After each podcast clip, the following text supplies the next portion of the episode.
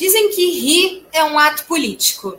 Faz sentido quando a gente pensa na capacidade do humor em transformar uma sociedade.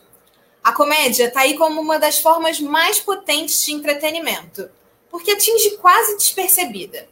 Você ouve uma piada, ri, guarda aquilo dentro de você e, quando menos percebe, está refletindo sobre todas as camadas envolvidas naquele assunto. Uma vez eu ouvi uma metáfora bem interessante. Nós somos seres de hábitos e a gente tem a tendência a resistir às mudanças. Imagina chegar em casa e a pessoa que mora com você ter trocado tudo de lugar, mesmo que seja para melhor. Você vai estranhar no começo. O humor tem essa função: mexer nos móveis, escancarar problemas, incomodar. Não existe sagrado para o humor. Nada é inatingível. No Anota aí de hoje, vamos falar sobre o riso através da história e o seu impacto para a nossa cultura e para a produção artística do riso que alivia a cabeça até aquele que te faz pensar em mil coisas, passando ainda pelo que te deixa meio triste. O que, que faz você rir? Convido então o nosso editor e criador do Nota Terapia, Luiz Ribeiro, a influenciadora Pamela Renha, e hoje temos uma participação mais do que especial, um ator que faz muita gente rir por aí, na TV, na internet, na vida, nosso querido amigo Pedroca Monteiro. Sejam todos e... muito. E aí? Eba. Olha, eu estou perto dele. você aqui.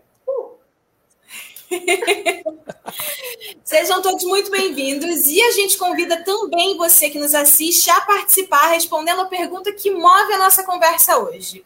O que, que faz você rir? Pedroca, o que, que te faz rir? Ai, gente, o que me faz rir é uma pergunta complexa, né? Eu rio muito, eu rio muito de tudo. É, eu rio até da desgraça. Eu rio até da minha própria desgraça. A minha própria desgraça me faz rir muito. É isso. Bom, você escolheu trazer para o debate hoje o programa TV Pirata, exibido, exibido pela Globo pela primeira vez em 88. Um programa totalmente vanguardista, com um elenco e uma equipe afiadíssimos de peso e um caráter anárquico que ainda não tinha sido experimentado na TV. Como é que você acha que a TV Pirata moldou o tipo de humor que você faz hoje, Pedroca? Olha, então, quando eu fui, quando vocês me convidaram aqui para falar sobre alguma coisa específica, né, eu tentei me lembrar das, das primeiras coisas que me fizeram rir, as primeiras coisas que na TV que me fizeram rir. E aí eu acho que não, TV Pirata não foi a primeira coisa que me fez rir, porque eu acho que antes disso devia ter os Trapalhões, né? Eu acho que tinha muita coisa que me fazia rir, que eu amava, que eu era muito apaixonado. Desenho, né? Desenhos, exatamente. Mas eu acho que TV Pirata foi a primeira vez que eu acho que eu, que eu senti vontade de fazer aquilo, sabe? De estar lá fazendo aquilo. E essa coisa da, das paródias deles, eu amava ver televisão, muito, eu amava ver novela. Eu amava ver tudo que passava na televisão, os programas de manhã até de noite, jornal, eu via tudo, eu era uma criança que via tudo mesmo. E eu acho que eles fazerem essas paródias que eles faziam com a TV, da maneira como eles faziam, me, me fazia rir muito. E eu era uma criança, criancinha, e eu me lembro de, de amar muito. assim. Para mim é uma grande referência. Eu acho que eu via na época, mas a gente viu por muito tempo, né? Depois, a gente continuou vendo TV Pirata, continuou vendo aqueles ídolos que eu tinha ali é, fazendo outras coisas depois daquilo, né? Então, acho que foi uma, uma inspiração, a primeira inspiração de humor. Você sempre, quando pensava em ser ator, imaginava ir para esse lado da comédia? Eu acho que eu não fazia essa separação muito, não pensava muito sobre isso. Né? Eu, eu era louco por novela, eu era louco para fazer novela. Eu acho que, que eu me via muito como um ator, ponto. Um ator. Eu acho que eu queria ser um ator dramático. Eu achava que eu, que eu tinha isso. Mas a vida foi me, me botando, não sei porquê, a vida foi me botando para comédia. Quem podia adivinhar? Eu acho que é esse meu meu olhar escrotinho, sabe, para a vida, me jogou para comédia. O que me deixa muito feliz, aliviado, que realmente essa é uma boa saída para a vida. É, Fazer é, comédia, conseguir graça comédia. é para poucos, né? Pois é. E eu, eu esqueci de falar uma coisa também. Quando eu também sobre a escolha do meu tema, quando eu olhei sobre TV Pirata e caí no besterol, né? Que muita gente do teatro besterol que estava lá é, no TV Pirata e que acho que é uma coisa que eu me identifico muito com esse humor dessa época. Eu acho que eu sou um ator dessa época do besterol. Pedroca, tem uma coisa. Né?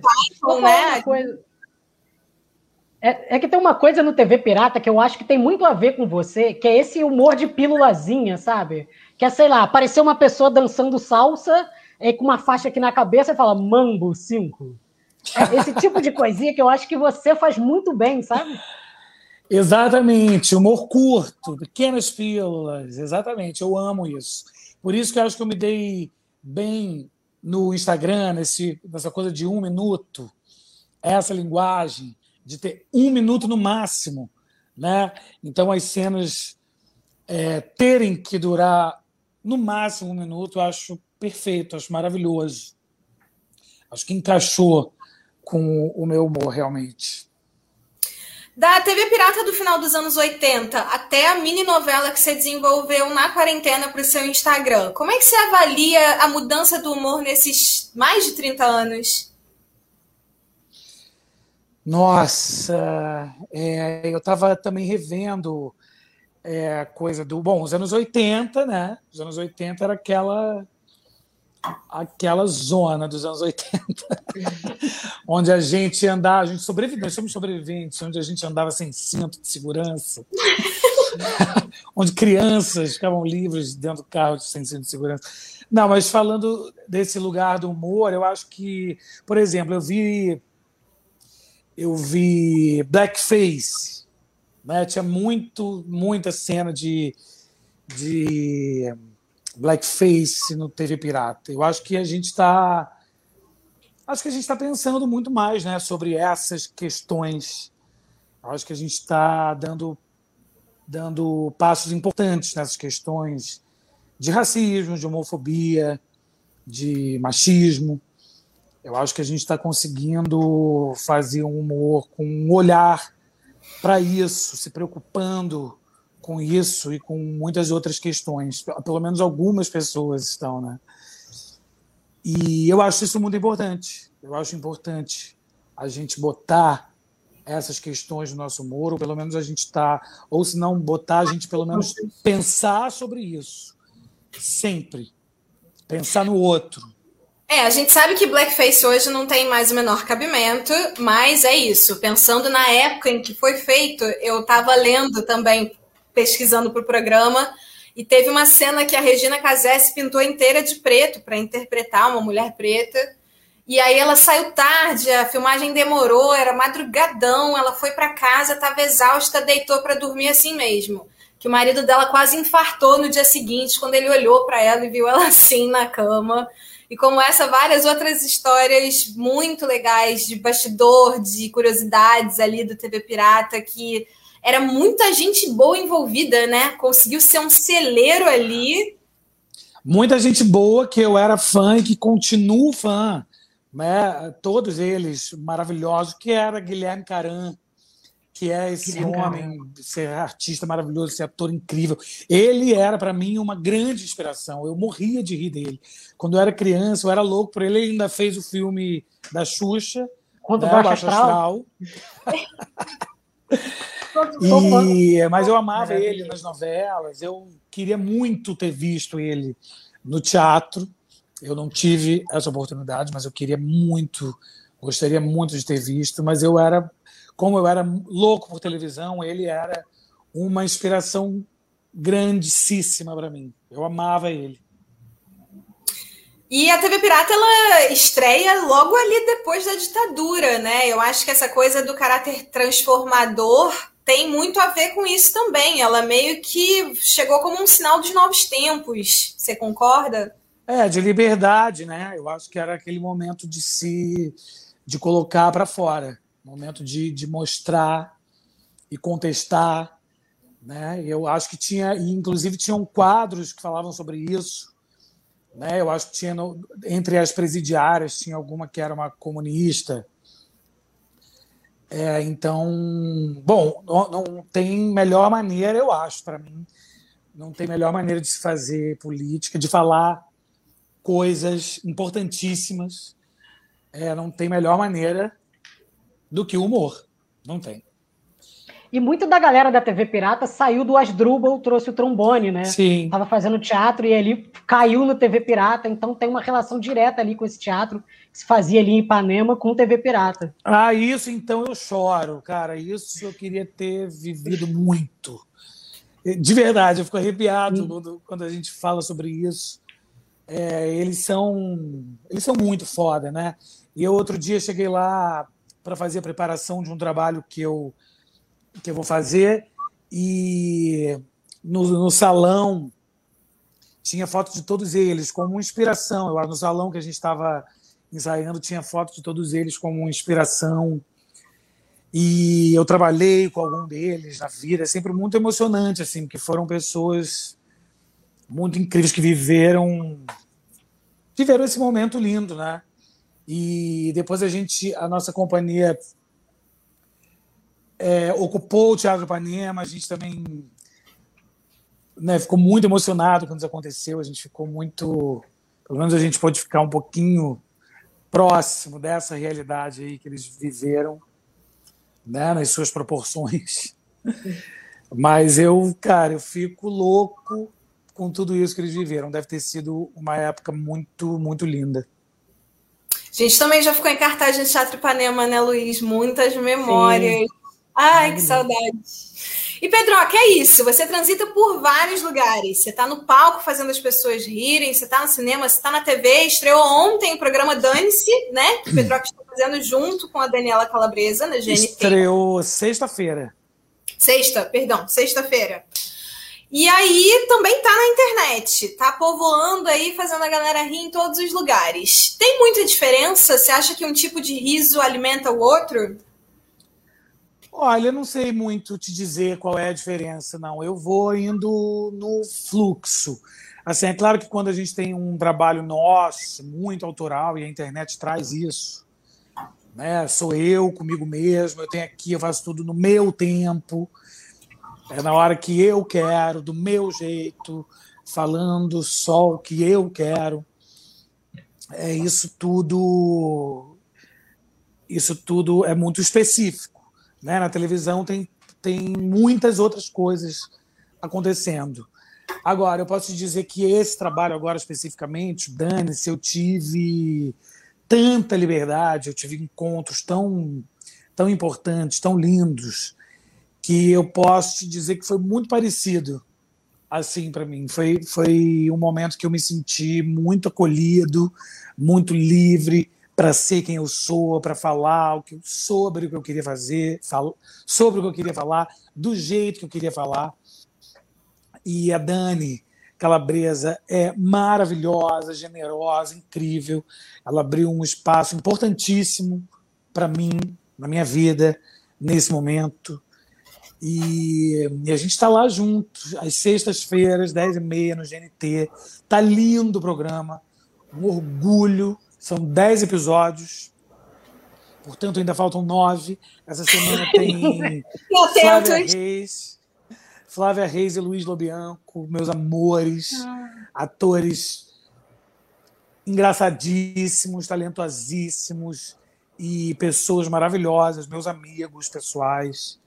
Então tem isso, esse, esse programa, além de tudo, além de me fazer rir muito. Ele me proporcionou esses encontros é, com pessoas maravilhosas, pessoas da melhor qualidade, amigos que eu não via há muito tempo, pessoas que eu não conhecia, que eu conheci lá.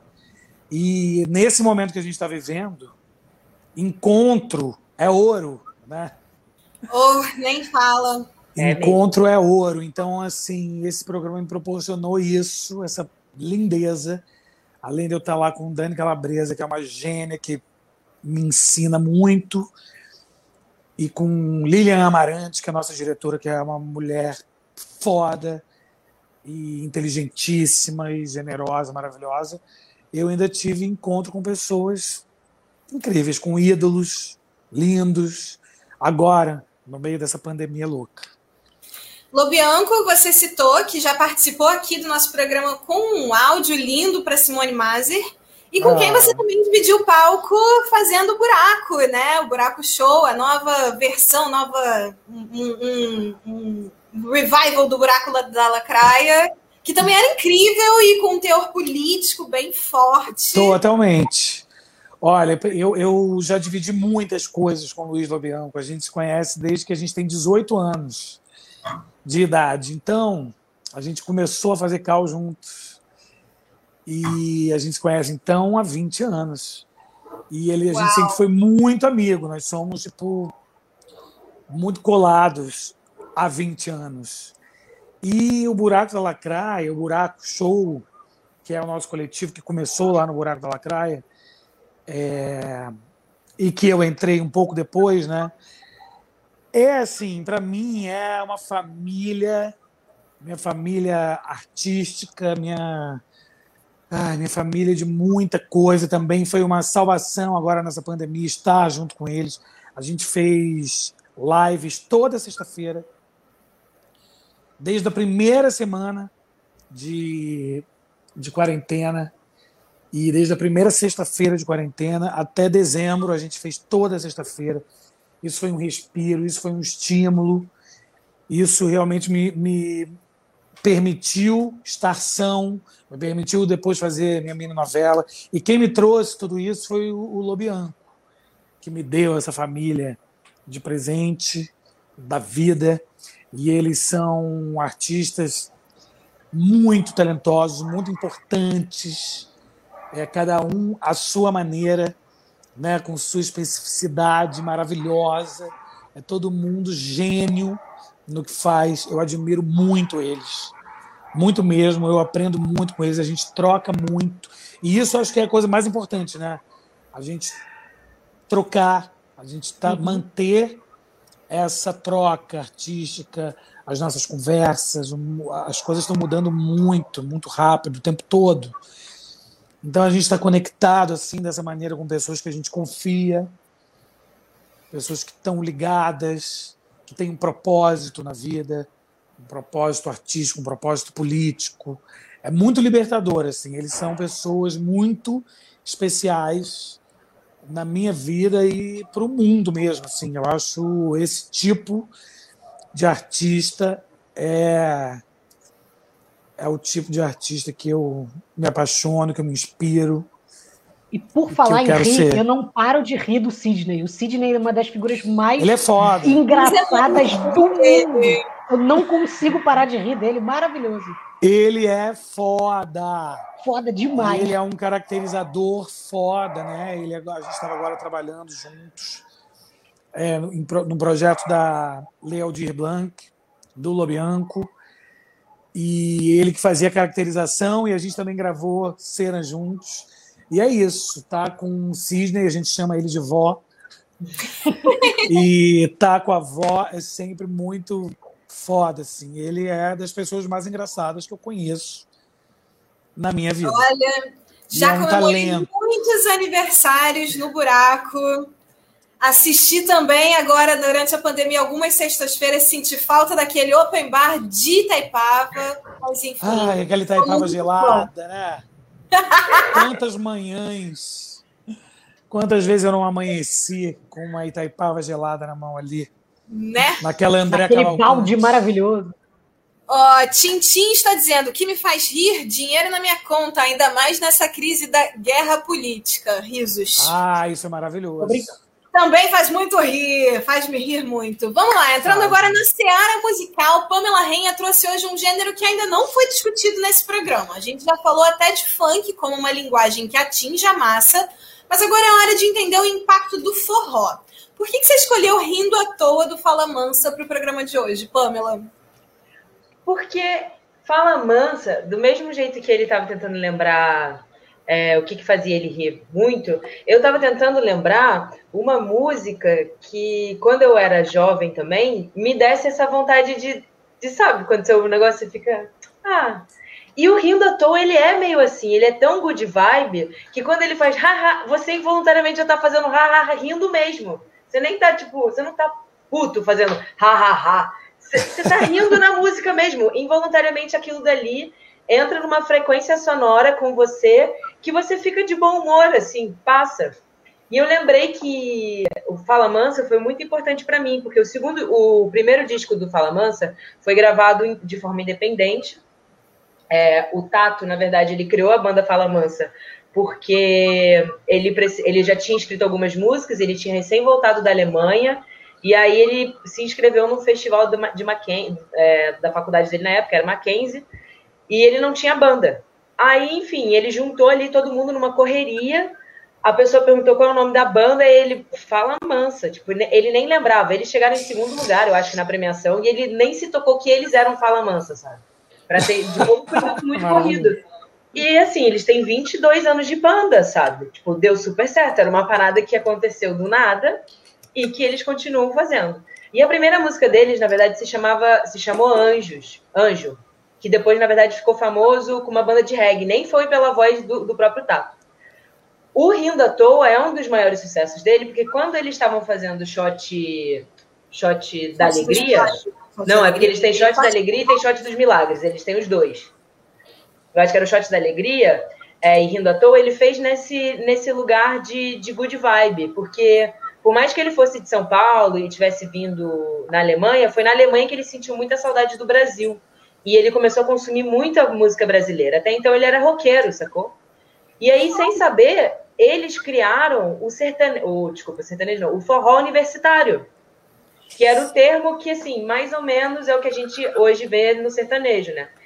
Mas o forró, eu, é, e depois revisitando as coisas do Tato, da banda em si, você vê que o forró realmente não fica em alta, assim. Nem se a gente for falar, tipo, de Gonzaguinha. Gonzaguinha não era do forró sacou? Ele não era do forró. Esse gênero, depois ele obviamente se abre de tal forma que hoje a gente tem esse subgênero de ser o forró é, universitário, ou ter o forró que é, do shot, é o shot. É, mas eu não sei qual é o momento, o porquê do mercado, de forma geral, e eu estou dizendo assim, de forma bem aberta, o Brasil é um país extremamente plural, com uma cultura muito diversa. Se a gente for ao norte, nordeste, o jeito que eles consomem música não é como a gente aqui do Rio de Janeiro, a gente aqui fala do Rio, enfim. Mas esse estilo, particularmente, o forró, é, de, dessa gourmetizada que aconteceu, porque por mais que o, o, o, Fala Mansa seja um pouco mais gourmet, ele tem um negócio de pé de serra. Ele defende muito o pé de serra. Então, eles foram realmente esse único gênero que conseguiu chegar. E assim, quando você para para pensar em Fala Mansa, aqui, shot da alegria, shot dos milagres, anjos, é, rindo à toa, tem aquela chuva, sabe? Chuva, Peço que caia devagar. Estamos bem! Então, é, Fala Mansa ficou, é uma banda que é extremamente importante pra gente. E quando a gente fala de riso, foi a minha primeira sensação. Assim, eu, eu, eu, eu comprei esse disco. Esse disco vendeu milhões de cópias. Ele foi é, pela, pela Sony, distribuído pela Abril, eu acho. E a DEC ganhou muito dinheiro. E a DEC, sendo uma, uma gravadora independente, mas era muito voltado pro rock, é, olha isso, sabe? Olha o disco. Esse disco vendeu milhões. Tipo, a gente conhece Fala Maravilhoso. Até... Então, eu acho que o Rio da Toa é, é, é, representa muito isso, assim. Sei lá, se você tá mal-humorado ou meio puto mesmo, cara, você vai botar essa música, eu, eu, tenho certeza que você vai pelo menos dar aquele tipo, ah, tá, sabe? É, é. É. E Pamela, tem uma coisa engraçada no Rindo à Toa, é que eu acho que é o único refrão da música brasileira que começa com uma risada, né? Que é tipo. É. Imagina, você tem que contar as sílabas do ha, ha, ha. Mas eu tô rindo à toa porque. Não, e o, e o pior é ele vai lá pra cima, né? O último ré. Aí, eu tô rindo à toa. Eu vi uma entrevista do Tato do início desse ano, inclusive, que ele fala que o forró ainda é um gênero que sofre muito preconceito no Brasil é, de que tem essa impressão de que seria para classes mais baixas. Eu achei legal que você, que é super ligado ao rock, decidiu trazer esse gênero hoje para o nosso debate. Já é uma quebra desse paradigma, né? Sim, mas eu, mas eu acho que essa é a parte legal, assim, sei lá, eu tento até fazer bastante isso aqui, porque, como eu sempre falei aqui com vocês, eu acredito muito que a arte vai salvar. E para salvar, você precisa se questionar. Então, eu poderia ficar na minha zona de conforto e trazer várias músicas que tem, tipo, Smile, sei lá, alguma coisa assim que talvez seja mais do gênero que eu gosto, mais que eu gosto de música triste, é, por ser emo. Eu acho que é interessante sair dessa zona de conforto. Eu acho que é bom, sabe? Porque é, é muito bom você poder pesquisar sobre. E é, é muito delicioso você poder fazer isso com pessoas como vocês. Eu sempre falo isso quando eu venho fazer live, sabe? Porque eu aprendo um pouquinho daqui, aí a gente conversa sobre um pouco daqui. Acaba essa live, a gente ainda fica mais uns 10 minutinhos confabulando sobre qualquer coisa. Então, eu fico, eu, eu acabei escolhendo essa música porque foi a primeira que me deu o estalo. E aí, depois o Luizinho falou: realmente, a gente nunca falou de forró. Eu falei, cara, pô, é sobre isso, sabe? Então, e você eu, não dançava um forrozinho assim nos Então, anos... você quer saber o que é pior? Eu não sei se a Renata 90, sabe, mas eu sou professora de forró. Oi? Ai, que lindeza! É mesmo? Peraí, peraí, peraí. Oi? Você tem a carteirinha de professora? De... Eu, eu, era carte... eu tenho uma carteirinha pelo Carlinhos de Jesus. Ai, que lindeza! Gente, é maravilhoso. Gente, melhores amigas há anos e eu não sei dessa história.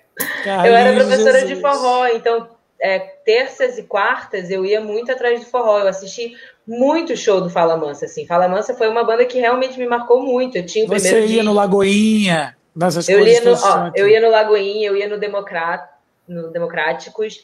É, depois abriu, assim que abriu lá para 40 graus, como eu era do Carlinhos Jesus, eu sempre tinha que ir. O meu pai era um cara que tinha 2 metros e 15, ele era muito grande, gente. E ele me rodopiava, eu só gostava de dançar com ele. Para mim era muito Ai, massa dançar delícia, com ele. tem um par fixo de ah, dança. era ótimo. É, eu mas aí amava dançar forró também, cara. Eu amo, na verdade. é muito gostoso, cara. Muito. Forró é muito bom. Ah, Luiz saudade. também frequentou muito forró em Petrópolis, que Eu eu era sei. muito forrozeiro. Eu era muito forrozeiro. Eu adoro forró. Eu tenho uma composição de forró com a tribo de Gonzaga de Petrópolis. Tá gravado no. CD deles. Que É, maravilhoso. Conhece mais aquela música Chuva pela tribo, né? Sim, Então, é, isso que é, eu ia eu ia perguntar, isso, isso é do Fala Mansa? Não, né, essa música. É, é. É deles? é, é deles. Olha, eu não sabia. E a música Anjo que eu tô falando é porque talvez você não, esteja- você não esteja lembrando. É aquela que é assim. é, você. Você que. Qual, como é que é, gente? Você. Você Eu- parece um anjo. Você que não tem asa, ai, ai, ai. Verdade, ficou mais conhecida por uma, por uma outra banda. Uma É, banda de reggae. É. Olha, eu fiquei arrepiado. Você cantando, de verdade. Me traz muitos gatilhos esse tipo de coisa, sabe? Aí essa lembrança da nossa vida, da nossa liberdade. Da vida normal, no você forró, pode dançar bêbado no forró na forró, é muito gatilho. dançar forró no Fusca, né? Nossa. Meu Deus! Ai, aqui, minha mão tá até suando. Eu quero gente. dançar forró com você. Adoro forró, especialmente aqueles de duplo sentido. Ai, Elaine, estamos de olho em você. E vamos, vem cá, a gente canta, a gente canta essa música há muito tempo, hahaha, mas eu tô rindo à toa. Tenho certeza que a maioria das pessoas que está assistindo sabe cantar também. Mas todo mundo, será que todo mundo já parou para pensar nessa letra? Qual a sua interpretação dessa canção, Pamela Renha? Chorei, chorei, agora não choro mais. Toda mágoa que passei é motivo para comemorar. Se eu não sofresse assim, não tinha razões para cantar. Ha, ha, ha, ha, ha. Eu tô rindo à toa. Para mim é isso. Eu acho que é, a, a alegria e a tristeza. Melô elas 2022.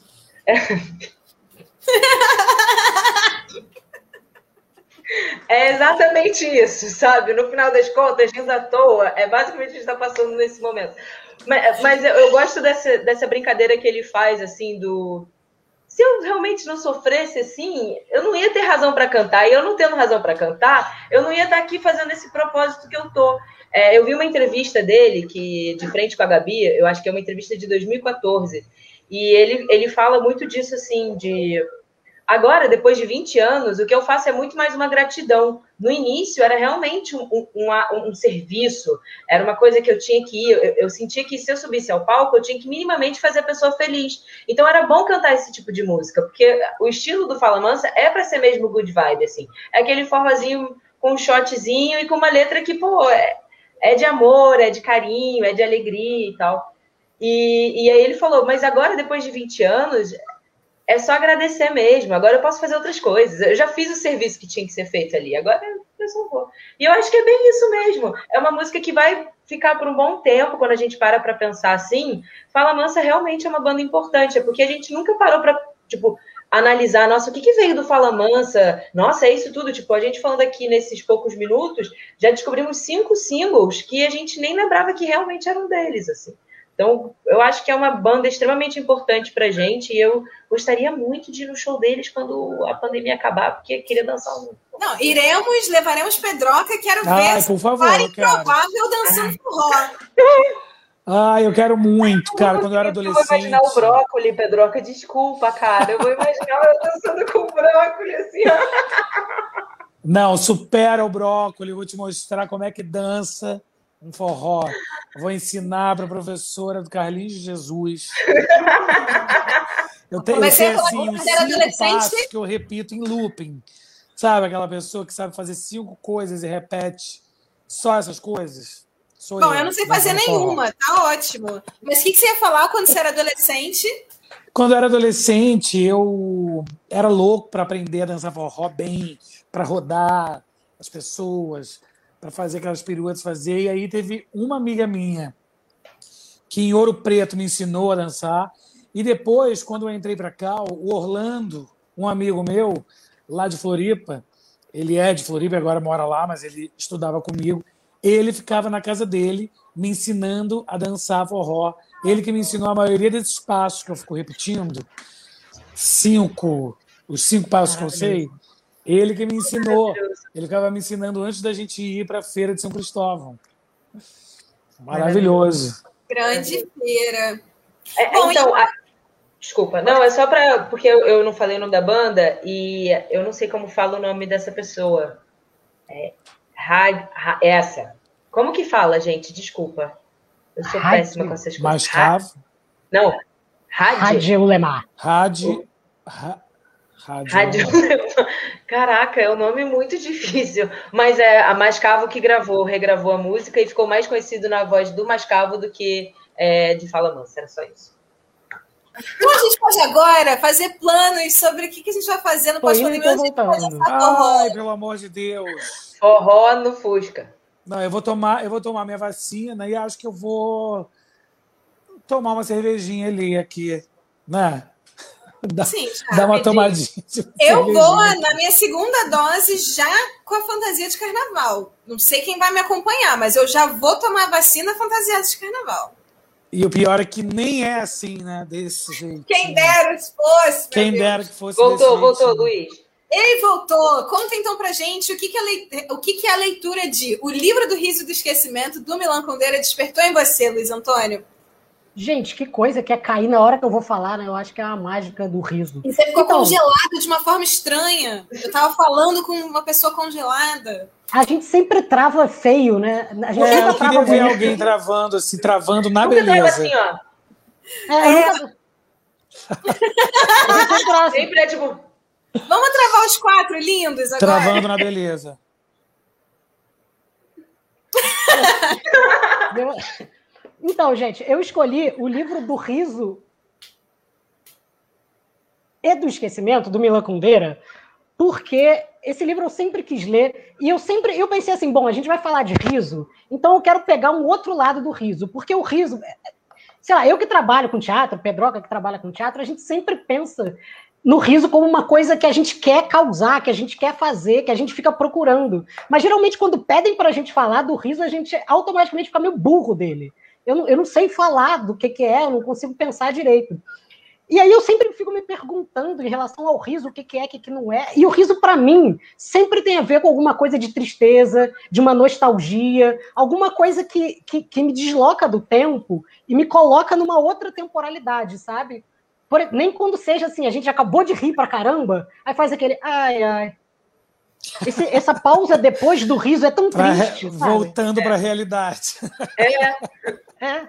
É tão triste. E aí eu peguei esse livro do Kundera, o livro do Riso do Esquecimento, porque ele não é um livro feliz. Ele é um livro sobre. Ele conta sete histórias, é um romance em que ele se mete muito, que não é um livro feliz, em que ele conta a história de sete histórias, na verdade, de pessoas que estão ali em Praga, na República Tcheca, logo depois do 68. Uh, logo, de, logo ali na primavera de Praga, em que deu tudo errado, a União Soviética invadiu, tomou o lugar, e as personagens estão tristes, assim, então elas uh, foram demitidas por nada, os amigos foram perseguidos e assassinados. E essas histórias são tristes, na verdade. E aí ele começa a querer pensar o que, que o riso tem a ver dentro dessa história toda. O que, que, como é que ele pode ver essa história que é trágica de maneira a partir do riso? E aí eu fui pesquisando nas coisas e achei um livro maravilhoso do escritor argentino chamado César Aira, chamado Como Me Reí, ele não tem tradução em português, então eu falo com esse meu sotaque ruim, porque como eu falo mal, eu uso um sotaque para poder esconder, como Merei. Uh, e, ele, e ele fala que ele escreve os livros deles e ele começou a parar de sair para os eventos, porque toda vez que alguém encontra ele, fala assim: Nossa, mas como eu ri dos seus livros. Nossa, seu livro é de um. E ele fala que ele nunca escreveu para ninguém rir e não acha a menor graça dos próprios livros. Então isso é meio ofensivo para ele. E aí ele ficava tentando entender da onde que vinha essa ideia das pessoas rirem na cabeça dele. E ele lembra que na infância dele, eu acho que isso vocês devem lembrar também, a gente tinha uma mania de brincar, de contar assim, nossa, mas aí a gente foi na casa de não sei quem e riu pra caramba. Aí eu ri muito, minha barriga doeu. Só que ele pensa que, na verdade, no momento as pessoas não tinham rido. Elas só riam na, contavam que Contando. tinham rido das coisas que tinham acontecido. E aí ele fala, só que isso entrava num ciclo infinito porque você tinha que, na próxima história, ter rido mais do que a anterior. Eu falo assim, nossa, eu ri muito. Nossa, eu ri até doer a barriga. Nossa, eu ri até cair no chão. Nossa, eu ri até fazer xixi. Eu ri até vomitar. Eu ri até infartar e me levar para o hospital e eu ter que ser ressuscitado. Então, ia aumentando cada vez mais, e ele foi percebendo que o riso eram duas coisas. Tinha a ver com uma coisa que era contar, o riso era muito contado, e segundo, o riso tinha muito a ver com o deslocamento do tempo. Ele estava sempre no passado. Você colocava numa história do passado bem distante de você. E aí eu volto para o Milan Kundera. Vamos, vamos fazendo vários caminhos. O Milan Kundera, numa das histórias, conta a história de duas meninas que eram, que eram alunas assim universitárias e que estavam lendo o Rinoceronte do Ionesco, que é uma das peças mais engraçadas do mundo, em que as pessoas vão virando rinoceronte e, e aí um cara, tipo, se recusa a virar rinoceronte e ele sofre preconceito porque ele não quis virar rinoceronte. E aí elas estão interpretando essa obra, aí do nada uma delas diz assim: hum, eu acho que ele vira rinoceronte para fazer um efeito cômico. Aí outra, hum, pode crer. E começa a rir. Aí uma começa a rir, a outra começa a rir, a outra começa a rir, e a outra começa a rir. E elas vão entrando num loop infinito que o Milan Kundera fala da seguinte frase, deixa eu ver aqui. Ele fala: começam a fazer sons agudos, breves sacudidos, muito difícil de descrever com palavras. Ou seja, o que, que ele está fazendo? As meninas estavam virando rinoceronte, sabe? Ou seja, elas, enquanto elas riram do rinoceronte que elas descobriram, elas foram virando rinoceronte. E aí ele vai separando vários tipos de riso. Primeiro ele diz que tem o riso que ele chama de riso diabólico.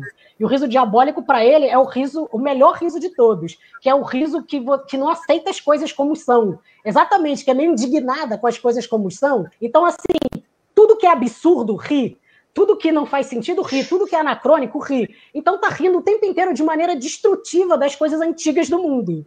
Ele diz que do outro lado tem um riso que é o riso angelical, que é o riso das pessoas que querem imitar o riso diabólico, mas acabam destruindo a própria essência do riso, que é aquele riso de propaganda, o riso das igrejas, o riso da margarina, o riso da propaganda de margarina, que é aquele riso que é capturado por tudo. Aí ele volta para a história das meninas e diz que elas resolveram genialmente apresentar o trabalho da faculdade botando uma cartolina no nariz e se fingindo de rinoceronte. E aí elas foram se fingir de rinoceronte, ou seja, elas estavam ridículas, né? E elas faziam um bullying com uma das meninas que estava morando ali, que era que estava na sala, que era imigrante. A menina, na hora que vê elas duas com a tromba de, rino, tromba de rinoceronte, o que, que os rinocerontes têm, gente? O chifre, Não né? deve ser tromba, deve ser chifre. É, com aquele chifre do rinoceronte. Rinoceronte. É, um focinho. Não é focinho, porque é grande. Enfim. É um. Vai. A, enfim, a menina levanta e dá um bico na bunda de cada uma delas. E a turma inteira começa a rir. E a professora que está pensando no Ionesco, que tem uma função cômica, acha que isso faz parte de uma encenação. Aí a professora olha elas com aquele focinho, tomando. Não, é chifre. Tomando chute na bunda e começa a rir também. A turma começa a rir e elas começam a chorar. E no que elas começam a chorar, elas também começam a rir depois do choro. E aí o Milan Kundera junta esses dois tipos de riso, o riso da humilhação e o riso que vem do choro, esse riso que vem de uma profunda tristeza. Enfim, ele vai traçando uma série de risos que tem dentro dessas histórias trágicas e diz que tem o riso do amor, que o riso do amor é aquele riso que, que de alguma maneira desfaz o amor. Ele diz que tem o riso do sexo, que é aquele riso que estraga qualquer tipo de sexualidade. Ele conta de um cara que transava com todo mundo, e aí ele tá numa suruba, e de repente ele olha para um careca fazendo a mesma posição sexual que ele numa suruba. Aí ele olha para esse careca e fala: gente, olha. E aí começa a rir do careca. Ah, acontece, aí o careca começa a rir dele. Aconteceu já, semana passada. E aí eles começam a rir. Pois é, aí eles começam a rir, e aí estraga, ele é expulso da suruba. É, e aí ele conta, por fim, eu, e aí eu acho que essa é a graça do livro do Riso do Esquecimento, que o riso tem a ver com uma vinculação da gente com o êxtase da vida, que é o momento em que a gente quase se despersonaliza e perde quem a gente é. A gente se torna pessoas sem memórias, a gente se torna pessoa. É quase um orgasmo, né? Em que a gente se conecta com alguma coisa muito profunda da vida, que a gente não sabe exatamente o que é e que dura muito poucos instantes, mas que é muito. que, que é talvez os melhores momentos da vida. E a gente não percebe quando a gente está rindo, a gente só percebe quando o riso acaba. E aí ele fala que o riso tem muito a ver com o esquecimento. A gente só ri porque a gente gente esquece, a gente só ri porque passa e a gente só ri porque a gente continua caminhando para frente. Então, por isso que eu acho que dá para trazer uma visão bonita, engraçada e triste do riso a partir do Milan Kundera, o livro do riso e do esquecimento. Muito bem. Mas eu acho que é exatamente sobre isso. A tristeza, para ter alegria, vai ter que ter tristeza, gente. Não tem como. Eu e Renata, a gente se encontra, a gente só conta a derrota e a gente vai contando as derrotas já chorando de rir. A gente já vai contando assim. Literalmente chorando de rir. A gente, a gente já com... de rir algumas vezes. De ficar assim, para, para, para, não fala mais nada, levanta e sai. E Isso eu é acho que engraçado das histórias que você contou que também tem um quê de comédia de erro, né? Que é um tipo de humor que eu amo, na verdade.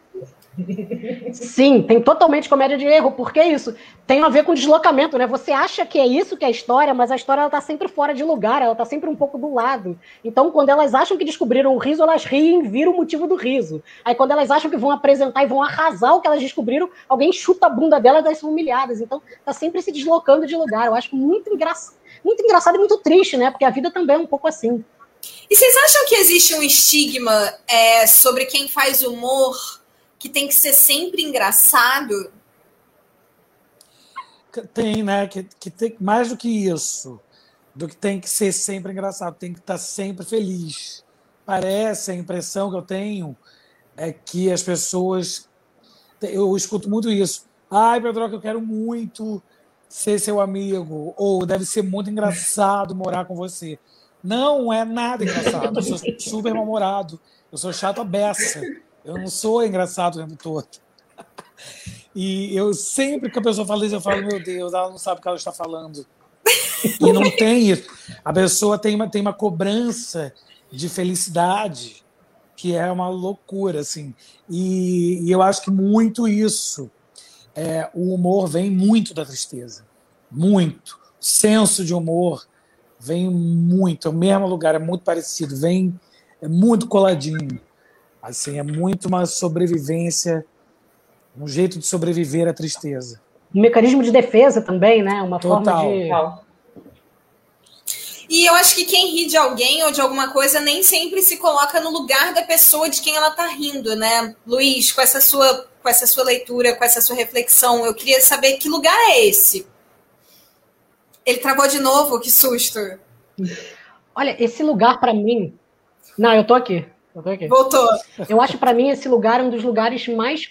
Eu acho que esse lugar é um dos mais complicados da gente falar em relação a rir, porque como o riso ele tem essa ligação com o triste, o riso ele não pode ser ofensivo, né? Porque se ele já é triste, ele é triste e ofensivo, não tem a menor graça, sabe? Então eu acho que é mais do que se colocar no lugar do outro, é se imaginar que aquilo que você está falando pode ser não ofensivo para uma pessoa, mas pode ser ofensivo para um grupo de pessoas.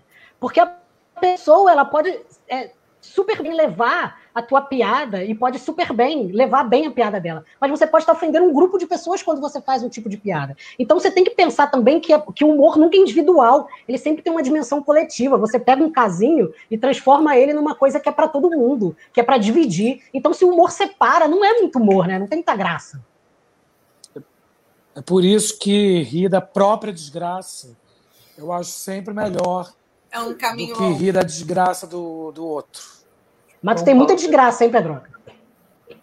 Eu tenho, meu filho. tenho? Eu tenho. Eu acho que vem, né? A, a, o humor, a comédia vem muito do erro, né? As pessoas geralmente que fazem humor são muito erradinhas no se, não sei o que é isso, né? O que é certo, o que é errado, mas vem exatamente desse lugar de se sentir deslocado, de se sentir errado, desencaixado de alguma coisa. E aí é uma maneira de tapar esse buraco é, é botando uma lente de aumento. Eu vou trazer uma teoria disso. aqui, ó, rapidinho. Eu gosto muito de contar piada sem graça e as pessoas me julgam muito por isso. Mas eu acho que o humor genial é o sem graça, porque um humor que faz rir, ele cumpre a expectativa dele. Um humor que não faz rir, ele é revolucionário, porque ele subverte até o próprio humor. Não, Luiz, desiste. Agora a gente vai ouvir um áudio do nosso mestre que tanto nos fez e ainda faz rir, Ariano Suassuna. Ah. Nesse trecho, retirado da página Território Conhecimento, ele fala da definição do cômico por ninguém menos que Aristóteles. Encantava. o negócio que mais me encantava e me encanta ainda hoje é que o povo brasileiro gosta muito de rir e gosta de fazer rir. Então, eu, eu sempre fico procurando a essência do cômico. Por que é que, que determinadas histórias são cômicas e outras não? Aristóteles, ele definiu o cômico como sendo uma desarmonia de pequenas proporções e sem consequências dolorosas. Repare que definição perfeita. Uma desarmonia. O cômico é uma arte do feio, do desarmonioso, não é? E uma vez, inclusive, eu passei por uma decepção danada. Eu estava dando aula no curso de arquitetura. Aí um aluno meu, aluno de arquitetura, tinha, eu estava dando aula e ele fez uma caricatura minha. Ficou muito boa. Eu digo, você me dá ela, eu quero, gostei muito. Aí eu levei para casa, cheguei lá e disse, olha, o meu aluno hoje fez essa caricatura minha, veja como está boa. Aí eu tenho uma filha que é carne de pescoço, Isabel. Ela pegou assim, papai, isso é uma caricatura não, é um retrato. eu amo as histórias do Suassuna, gente, são sempre maravilhosas, né? Maravilhoso. Minha filha que é carne de pescoço. É, é gente, carne de pescoço é maravilhoso. Nessa entrevista, ele conta também uma história do Henri Bergson, que ele tá falando. Como é que é a história, Lu? Eu esqueci a história. Fala aí. Não é negócio do signo? Ah, ele fala do, do signo, é. De que ele tá entrevistando uma mulher e a mulher, a mulher tá entrevistando e ele fala assim: qual é o seu signo? Ele fala, gêmeos. Aí a mulher fala assim: então tu é duas caras, né? E aí ele fala, ué, tá me ofendendo aqui de duas caras. E aí ele diz que o humor tem a ver com uma mistura de algo que é pessoal e algo que é moral, assim, algo que é moral que parte pro físico. Ele falou, ué, tá me achando que é duas caras? Se eu tivesse duas caras, tu acha que eu saía na rua com essa? Muito bom. Maravilhoso. Ah, ah ele é emocionante, né? Ele é o tipo, esse tipo de humor que é o humor que a gente ri e, e, lá no fundo a gente chora um pouquinho, né? A gente chora e ri ao mesmo tempo, porque é muito emocionante ouvir um homem desse falar. O humor estracalha a dor, sua matéria-prima. Profundo. E agora é a hora de pegar o seu bloquinho, caneta, tablet, máquina de escrever ou o que for, porque chegou o momento, anota aí, e o nosso time vai dar a indicação da semana, começando por, o no, por nosso convidado especial, Pedroca. O que, que você indica pra galera? Olha, tem indicação. Eu tinha, eu tinha esquecido dessa parte, sabia? Mas, mas tem que ser alguma coisa de humor qualquer especificamente. Coisa. Qualquer coisa. Não, qualquer pode coisa. ser tristeza, pode ser qualquer coisa. Não, então eu vou indicar, eu vou indicar a série que eu tô vendo, que é maravilhosa, que se chama Pose, que está no Netflix, que eu amo. E essa nova temporada, a segunda temporada, ela é toda com a legenda veio no gênero neutro. E isso está me deixando muito emocionado e muito tocado. Eu acho muito foda. Assisti a primeira série, pelo menos a primeira que eu vi, que eu não sei se já tem alguma outra, que a legenda toda é no gênero neutro. E eu estou achando isso foda e a série é super emocionante e, e engraçada e fala de um assunto importante também, que é da, dos gays em Nova York nos anos 80, é, da comunidade gay, né, da AIDS e tudo mais. E é muito, muito lindo. Os atores são incríveis. Um monte de ator trans, um monte de, de gente linda. É muito, muito, muito foda. Então, recomendo. Pose. Já ouvi falar muito bem. Luiz, sua vez. Hoje vamos de recebidos, porque a gente recebeu alguns livrinhos essa semana, então o momento anota aí de hoje vai ser de recebidos. O primeiro, esse aqui, Beirute, foi enviado pela editora Tabla, e são escritores que reúne 15 contos, uh, eh, 14 autores libaneses e um palestino nascido e criado em Beirute. Então conta de várias perspectivas a cidade de Beirute. E outro que a gente recebeu é essa coisinha fofa, maravilhosa, chamada Uma Casa no Mundo, da Daniela Schindler e da Juliana Portenoy que conta a história de imigrantes e refugiados, a maioria deles judeus, que estão aqui no Brasil, que vieram para o Brasil fugidos da guerra e vieram por alguns motivos aqui. Então, ele é todo ilustrado, é uma coisa lindinha. Então, fica essas duas dicas aqui de recebidos para vocês. E mandem mais recebidos para estarem aqui no momento. Anota aí. Pamela Rainha, sua Sim. vez? Então, na verdade, eu vou acabar me autopromovendo, coisa que eu nunca faço, mas eu fiquei afim de fazer porque me deu um trabalho do cão. Que é o seguinte: tem muita gente que sempre me pergunta, falando, ai, você fica aí falando que tem música boa, nova aí, cara, eu não acho nada. Cara, eu fiz uma playlist chamada O que os jovens escutam BR, é a minha playlist no Spotify. E eu separei bandas duplas de Manaus, tipo, músicas incríveis. Existe uma cena incrível acontecendo em Manaus. Existe uma cena incrível acontecendo em BH e em Curitiba. E então, infelizmente, aqui no Rio de Janeiro, essa cena não está rolando muito bem. Mas é, tem momentos e é bom a gente saber que em outros lugares está tendo música tão boa quanto a gente está acostumado a ouvir aqui. E aí eu fiz essa playlist, eu estou muito feliz por ter feito essa playlist, porque ela está bem misturada. Tem coisas que todo mundo conhece, como Rubel, e como tem, e como tem bandas que não são tão conhecidas e artistas que também não são tão conhecidos. Então é isso. Que maneiro. Eu não Gente, excelente, vale a pena seguir a Pamela no Spotify, porque não é só essa playlist, tem um monte de playlist. Tem ah, gente eu que amo descobrir para ela. Sigam a Pamela, porque assim, quando é indicação de música, podem confiar. Pode e eu vou indicar o livro Adulta Sim, Madura Nem Sempre, da roteirista Camila Prender que fala sobre como um dia você é jovem, descolado, moderno, e no outro você está vendo pano de prato para comprar porque o preço está muito bom e o que, que aconteceu com a gente.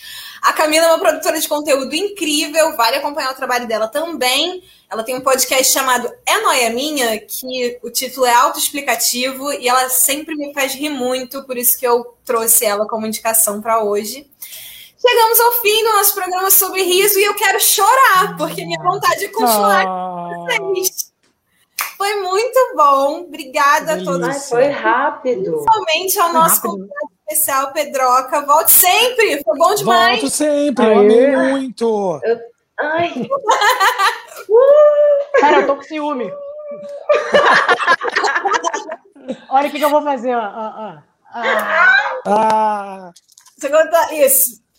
Ah, lindo. Eu amei, eu quero voltar. Quero voltar sim. Vocês são maravilhosos, vocês são inteligentíssimos, incríveis.